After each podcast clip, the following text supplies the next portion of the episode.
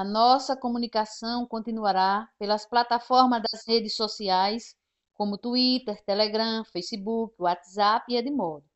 através das postagens e comentários relacionados aos impactos é, do, do uso das redes sociais na sociedade e a implementação do uso dessas tecnologias em sala de aula.